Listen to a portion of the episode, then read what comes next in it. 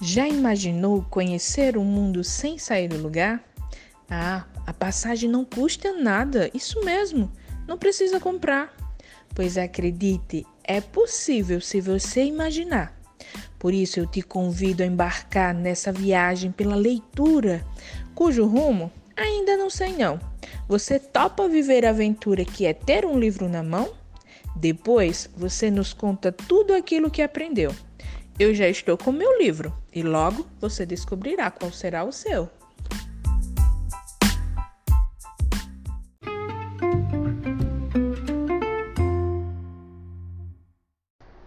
Conheça o autor.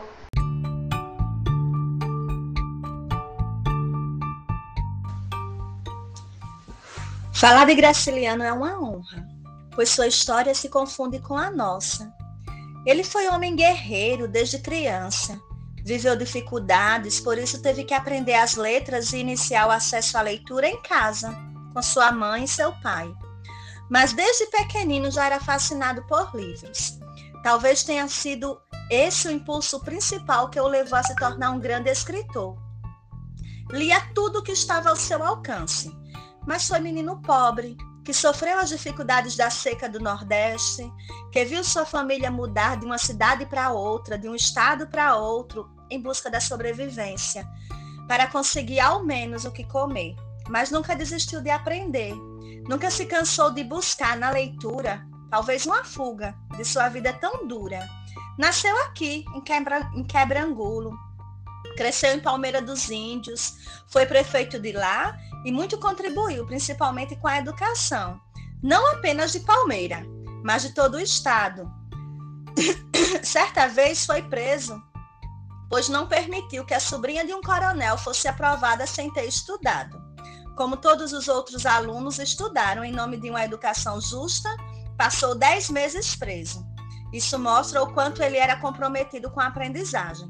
Seus exemplos e sua garra são as características que mais me orgulham nesse conterrâneo arretado. Sou apaixonada por Graciliano Ramos, sou fascinada, fascinada por suas obras, porque tudo que ele fez e tudo que ele viveu traz um pouquinho da nossa história. Eu desejo que vocês consigam se encontrar nas obras do velho Graça, assim como eu. Desejo a todos uma feliz leitura de uma das obras mais incríveis e fascinantes de Graciliano Ramos, A Terra dos Meninos Pelados.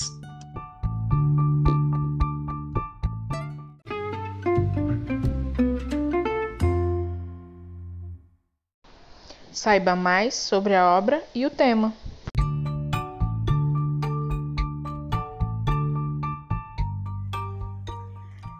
Você já se deparou alguma vez com alguém que não estava satisfeito com a própria aparência?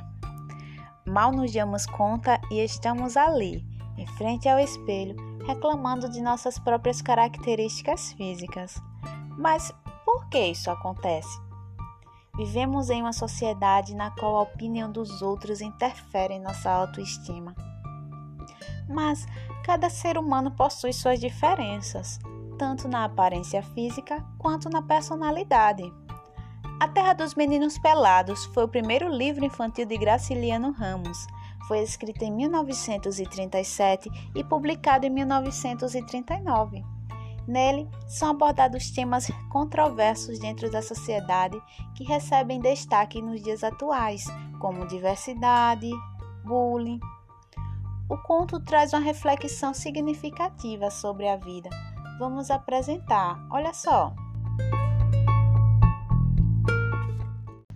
A Terra dos Meninos Pelados conta a história de Raimundo, um garoto diferente dos outros por ter um olho azul, outro preto e a cabeça pelada. Era um garoto de bom gênio e não se zangava facilmente. Porém, os vizinhos mangavam bastante dele, ao ponto de gritarem: Ó oh, pelado! Com isso, Raimundo foi se isolando, desenvolvendo assim o hábito de falar sozinho. Tanto que os garotos falavam que ele estava ficando maluco. Estava nada. Ele tinha o um mundo inteiro em sua imaginação. Desenhava na calçada coisas maravilhosas do país, Tatipirum, que era um lugar fantástico, cheio de crianças, onde todos eram iguais.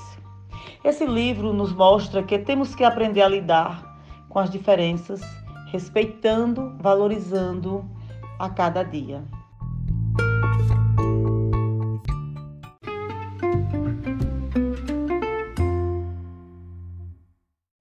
Agora é com você. Leia o livro para que a gente possa conversar sobre um assunto muito importante. Sabe qual é? Ainda não? Então escuta aí.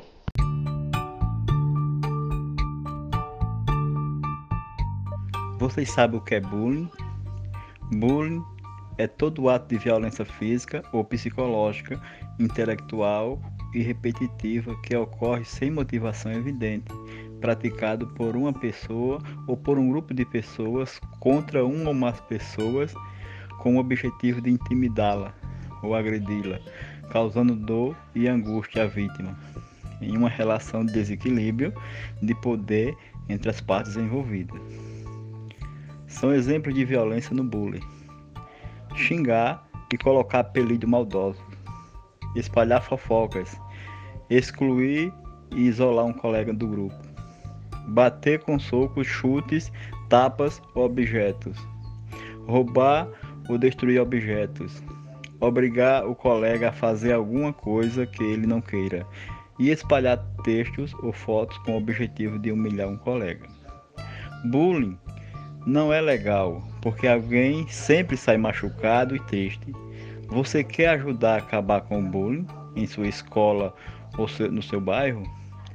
Você receberá um questionário com perguntas sobre o assunto. Suas respostas vão nos ajudar a entender melhor o que está acontecendo e a pensar o que podemos fazer para pôr um fim nisso.